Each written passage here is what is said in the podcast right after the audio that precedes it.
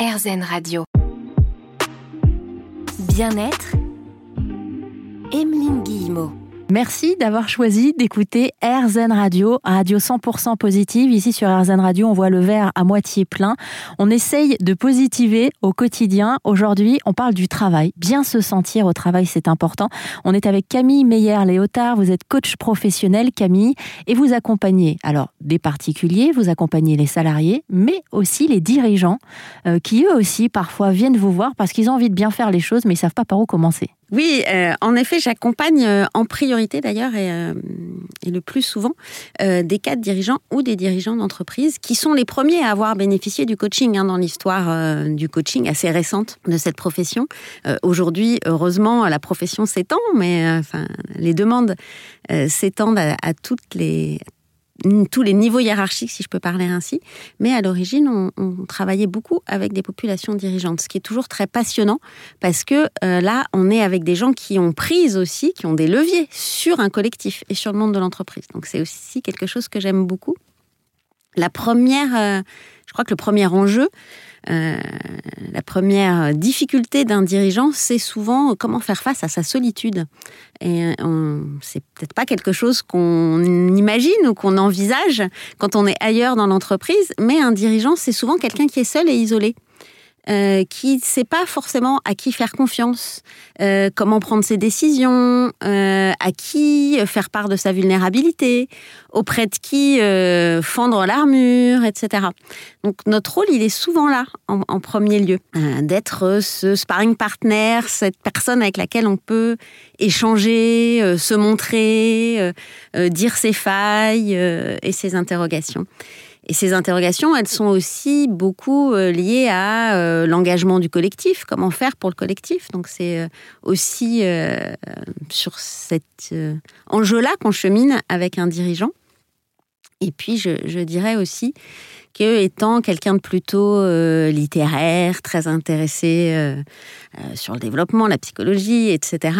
moi, je m'amuse beaucoup avec des populations dirigeantes qui souvent ont un profil beaucoup plus ingénieur, process, objectif et qui ont souvent mis de côté toute une part émotionnelle. Et donc, euh, j'ai un grand plaisir à aller avec eux euh, investiguer toute cette part-là et euh, la faire entrer dans leur, dans leur identité, ou en tout cas la, la mettre au jour dans leur identité managériale, identité de dirigeant. Voilà, je peux euh, aussi euh, travailler euh, avec des dirigeants, et ça c'est encore un, autre aspect, une autre facette, des jeunes dirigeants ou des entrepreneurs, ça c'est encore autre chose. Comment on devient entrepreneur aussi, bon, peut-être pas le sens de votre question, mais ça va aussi dans le sens des accompagnements que je propose. Bah c'est vrai que c'est important que, que ces dirigeants puissent être euh, accompagnés parce que certains ont envie de bien faire et ils se disent tiens, de toute façon, maintenant, euh, c'est quasiment obligatoire le bien-être en entreprise. Alors, je vais cocher des cases, je vais faire une salle de yoga, je vais faire venir des intervenants et puis, bah voilà, mes salariés vont être bien. Alors qu'on voit depuis tout à l'heure que c'est bien plus profond que ça. Vous parliez des émotions, par exemple, de ces dirigeants. Vous aidez quand même à, à accueillir, j'allais dire gérer, mais vous alliez me disputer, on gère pas ces émotions. On gère pas ces émotions, Emeline, on a eu la, discussion hors antenne. J'ai dit ça c'est fini, on ne gère pas, on accueille, on, se réconcilie, on apprivoise, mais on les gère pas. Donc le problème de ces dirigeants, c'est souvent justement qu'ils espèrent gérer le bien-être et euh, cocher des cases euh, pour offrir un certain bien-être. Mais dans un monde où, euh, enfin, régi euh, par euh, des données économiques, des objectifs, des process et, euh, je le disais tout à l'heure, une forme de déshumanisation voilà, croissante. tout va dépendre de l'intention et de la manière dont on travaille cette question du bien-être ou de la qualité de vie au travail. Et là, le champ est, est vaste pour, les, pour les dirigeants, mais en premier lieu, la reconnaissance, l'humain, euh, le lien, euh, sont euh, très importants à travailler pour eux et parfois ils le perdent un petit peu de vue et nous emmènent dans ce que on peut appeler des injonctions paradoxales ou des doubles contraintes. Alors là, le terme est peut-être un peu euh, un terme de spécialiste. Ah, J'étais en train de froncer les sourcils, mais je compte sur vous pour m'aider à les défoncer. Alors, la double contrainte qui serait euh, euh, faites-moi du reporting, remplissez tous les critères d'évaluation, ce qu'on appelle les KPI, etc. et en même temps, soyez créatif, soyez vous-même. C'est-à-dire, je vous dis une chose et implicitement son contraire. Euh, qui peuvent nous amener à une forme euh, de colère ou d'apathie euh, et qui sont pas forcément très propices à l'épanouissement et au bien-être au travail. Et dans l'entreprise, on voit beaucoup et on entend beaucoup de ces doubles contraintes de produisez plus, performer et en même temps prenez soin de vous qui peuvent entrer en collision et même faire des dégâts hein, chez, chez pas mal de salariés que j'accompagne à qui on va dire euh, respirer, euh, à qui on va offrir une, euh, une formation de gestion du stress, parfois pour mieux étouffer aussi certains besoins ou certaines demandes. Vous vous reconnaissez hein, dans les propos de Camille Meyer-Léotard et vous avez des questions à poser. N'hésitez pas à nous envoyer vos petites questions via le formulaire contact disponible sur rzn.fr. On continue à parler bien-être au travail sur RZN Radio. Bien-être Emeline Guillemot. Ravi de vous retrouver sur RZN Radio. Nous sommes toujours avec Camille Meyer-Léotard. Vous êtes coach euh, professionnel avec vous aujourd'hui. On parle bien-être au travail. Et vous me disiez, parce qu'on n'arrête pas de discuter euh, toutes les deux, que le bien-être amène parfois aussi une forme de culpabilité, Camille. Bien sûr. Dans la question du bien-être, on renvoie à une euh, responsabilité individuelle dans un monde, je vous l'expliquais, qui nous met dans beaucoup de paradoxes, beaucoup de de double contrainte, comme je vous l'expliquais, d'être à la fois performant et à la fois de prendre soin de soi, etc., etc. Donc, beaucoup de personnes que je rencontre sont dans la culpabilité de ne pas y arriver, en fait. D'avoir tous ces outils, le yoga, la sophrologie, l'hypnose, je ne sais euh, quoi d'autre, le sport, etc. Euh, et de ne pas parvenir à euh, se sentir bien, à, pas, ne pas parvenir à se sentir bien au travail, alors qu'au travail, le discours est aussi on prend soin de toi, fais attention, etc. Euh, mais euh, les conflits internes que créent les demandes de l'entreprise euh, et les besoins internes d'être soi, authentique et de se développer, voilà, créent, créent, je disais, c'est ces conflits qui nous amènent à nous sentir coupables de ne pas se sentir bien ou de ne pas en faire assez ou de pas euh, se lever assez tôt le matin pour avoir le temps à la fois de méditer, de faire du yoga, euh, de prendre un petit déjeuner sain, euh, d'avoir le temps de reméditer le soir, etc., etc. De pas accepter d'être débordé par ses propres émotions. Euh, Fabrice Midal dit euh, souvent, euh, ce philosophe qui a médité pour, qui a médité, qui a œuvré pardon pour la méditation, dit souvent foutez-vous la paix. C'est vrai que c'est un message que que j'aime bien aussi transmettre. Foutez-vous la paix, c'est pas la question du bien-être n'est pas qu'une question d'ordre personnel, elle est beaucoup plus structurelle que, que, ça. Elle est aussi sur la forme du travail aujourd'hui. Donc il est euh, tout à fait euh, normal de d'avoir des difficultés à se sentir bien et de pas tout prendre pour soi. Alors comment on fait pour se sentir bien euh, au travail? Je suis pas la première, j'imagine, à vous poser cette question. Il n'y a pas de baguette magique, mais il y a quand même, si, il y a quand même des bonnes choses à mettre en place. D'abord, ce réconcilier euh, avec soi et avec ses forces, ou en tout cas partir à la découverte, à la découverte de ses propres forces et de ses propres besoins. Euh, très souvent, dans des situations difficiles, dans des contraintes de l'entreprise, etc., on perd de vue son propre potentiel, ses propres forces. C'est en coaching ce qu'on va aller chercher en premier, dans, dans une attitude effectivement à la fois très positive, très bienveillante de euh, où est-ce que j'excelle, où est-ce que euh, je donne le meilleur de moi, qu'est-ce qui me fait vibrer, qu'est-ce qui me met en énergie? Euh, c'est important. Les clients que je vois l'ont souvent perdu de vue. Ça me semble moi dingue, mais on le perd souvent de vue et on perd aussi de vue, si tant est qu'on en ait eu connaissance, ses propres besoins qui est capable de dire, moi, pour bien fonctionner, j'ai besoin de tel environnement, de tel type de relation, de tel type d'échange avec mon manager, de tel type de reconnaissance. C'est des questions qu'on prend souvent pas le temps de se poser quand on travaille euh, en entreprise ou même à son compte et euh, qu'on va pouvoir se poser, par exemple, euh, en coaching. Voilà.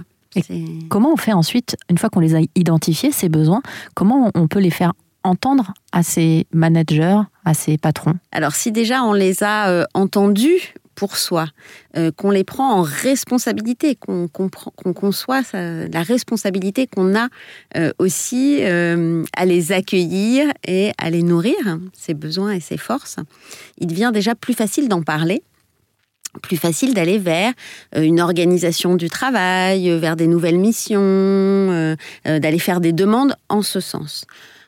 Ensuite, cela rend aussi peut-être beaucoup plus lucide sur son environnement de travail. Il y a des environnements de travail qui vont pouvoir répondre à ses besoins, ses demandes, à l'explosion de ses forces. Il y a des environnements de travail qui s'y prêteront pas. Donc, c'est aussi faire ce chemin-là, c'est aussi prendre le risque euh, ben, euh, de faire des changements euh, un peu plus importants parfois.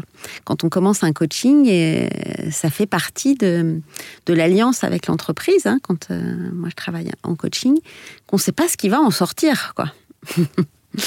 Donc, donc potentiellement, c'est-à-dire quoi? Vous accompagnez certains salariés euh, dans une entreprise, c'est peut-être les managers qui vous ont euh, euh, demandé de faire ça, et à la fin, peut-être à la fin du voyage de l'accompagnement, le salarié aura envie de partir de l'entreprise. C'est ça que vous êtes en train de dire? Oui, alors c'est pas mon objectif, je veux pas perdre tous mes clients aujourd'hui. C'est pas c'est pas mon objectif et euh, c'est pas la démarche, mais euh, oui, c'est euh, une option qui est possible. Alors d'ailleurs, j'aimerais bien que vous vous posiez la question, vous êtes en train de nous écouter depuis tout à l'heure. alors vous pourrez peut-être pas y répondre hein, dans les minutes qui viennent, ça prend du temps, mais quels sont vos besoins en entreprise? Comment est-ce que vous vous sentez? On continue à en parler ensemble avec Camille Meyer-Léotard, vous êtes coach professionnel et aujourd'hui sur RZN Radio, on parle du bien-être au travail. À tout de suite bien-être, Emeline Guillemot. Nous sommes toujours avec Camille Meyer-Léotard. Vous êtes coach professionnel. Nous parlons ensemble de bien-être au travail depuis tout à l'heure. Et vous êtes également l'auteur d'un livre qui vient de sortir qui s'appelle 10 ateliers yin yang pour faire bouger sa vie professionnelle, sorti aux éditions Erol. Pourquoi ce, ce livre exactement, du coup, Camille? Alors, j'ai eu envie de mettre euh, à la portée de tous un parcours la possibilité d'un parcours, euh, d'un cheminement pour euh, réfléchir à sa vie professionnelle. Ce que je fais euh, dans mes séances de coaching d'une manière plus autonome, plus personnelle. je l'ai séquencé dans ce livre en, 10 ateliers qu'on peut suivre comme un parcours sur la durée, dans lequel on peut aussi aller piocher. Et puis, euh, donc ça, c'était l'envie de l'envie de départ hein, pour parler de questions euh, voilà qui me tiennent à cœur euh, quand on réfléchit à sa vie professionnelle, quand on recherche le bien-être au travail. Donc ça, c'était vraiment vraiment important pour moi. Et ce qui était aussi très important pour moi, c'était de partager quelques convictions et parmi ces convictions, cette alchimie yin-yang dont on va pouvoir reparler si vous voulez, mais qui est un, équilibre entre euh, le mental et le corps. En fait, je reçois euh, beaucoup de monde, ou j'accueille beaucoup de monde qui arrive avec euh, des symptômes euh, souvent des symptômes de pré-burnout euh, ou de burnout ou euh, des, simplement des maux de dos, des du mal à respirer, des crises d'angoisse. Voilà, du mal à respirer, des crises d'angoisse. Des tas de choses, c'est-à-dire que leur corps leur parle. Et tous ces gens qui arrivent avec leur corps qui leur parle, à un moment, ils sont bien obligés de l'écouter puisque le corps ne ment jamais, donc il faut bien l'écouter de temps en temps. Et puis, quand la douleur devient importante, elle nous signale qu'il se passe quelque chose. Donc, mon enjeu, c'est euh, d'aider les personnes à trouver des solutions, mais aussi à passer par le corps pour retrouver euh, un certain confort de vivre et un certain épanouissement. Euh, puisque le corps nous signale quand ça va pas, peut-être que le corps peut nous aider à aller mieux et peut nous aider à sentir quand ça va, à nous sentir la enfin à nous aider à sentir quelle direction prendre. Et le corps est un merveilleux allié, un formateur, compagnon, je ne sais pas comment dire, donc, euh, dans cet ouvrage, j'ai voulu proposer à la fois euh, des activités qui vont être plutôt de l'ordre de la réflexion, je me pose avec mon stylo, je réponds à des questions. Et puis, une fois que j'ai répondu à ces questions, une fois que j'ai formulé certaines pistes, je vais faire quelques exercices physiques, là qui sont empruntés au yoga parce que c'est ma pratique depuis plusieurs années. Et euh, avec ces exercices physiques, eh ben, je vais prendre conscience de certaines choses ou je vais ancrer certaines choses. Donc c'est vraiment un, voilà, un balancier entre le mental, euh, le corps, euh, dans un parcours en 10, 10, stations, 10 séquences, 10 ateliers. Donc avec vous, pour être bien au travail, on peut accueillir ses émotions. Il y a toute cette partie-là dont on a parlé tout à l'heure. D'ailleurs, vous pourrez écouter l'émission en, replay sur erzen.fr. Et puis il y a ce corps aussi qui a le droit d'exister. Alors selon le, boulot qu'on fait, effectivement, euh, il y, a certains euh, endroits, certaines entreprises, où on se sert du corps toute la journée, donc il a une importance et il est pleinement là. Et puis quand on est derrière un ordinateur, par exemple, on a tendance à l'oublier, effectivement, euh, ce corps toute la journée. On n'est que dans le mental. On n'est que dans le mental, donc mon enjeu, moi, c'est vraiment de le réinviter. voilà, parce que ça a été moi mon chemin euh, d'émancipation et d'épanouissement au travail. Euh, en fait, euh, peut-être parce que j'ai une tendance à être un peu hyperactive ou à réfléchir un peu trop, je restais dans la tête et, et, malgré des années de psychanalyse, de psychothérapie, de plein de choses, etc., je trouvais pas complètement la place qui me convenait jusqu'à ce que je me mette à écouter ce que me disait mon corps. Alors grâce au yoga surtout. Parce que le yoga, finalement, c'est du coaching. Hein. et c'est de la joie, surtout. Et moi, j'ai besoin de choses qui me mettent en joie. Euh, donc, euh, voilà, j'ai commencer à l'écouter. Donc c'est mon cheminement personnel hein, aussi euh, que je, vous propose et le cheminement de, certains de, mes clients pour se mettre à l'écoute de ce corps et puis pour le mettre en mouvement et pour qu'il nous aide dans ce, dans ce chemin. Et il peut euh, vraiment euh, nous aider parce que tout ce qu'on énonce et dont on peut faire écho dans certaines postures, certains mouvements, ben, se réalisent plus facilement. Et puis parfois, dans le sens inverse, quand on prend certaines postures de confiance, euh, d'ancrage, euh, c'est aussi un message qu'on envoie à son cerveau euh, pour se sentir plus ancré, pour calmer les hormones de stress et pour faire croître des hormones bien plus positives. Camille, votre livre, c'est 10 ateliers yin-yang pour faire bouger sa vie professionnelle. Dans un instant sur RZN Radio, on va parler justement yin et yang. Je vais enfin vous poser cette question de savoir ce qui se cache derrière ces mots. À tout de suite sur RZN Radio.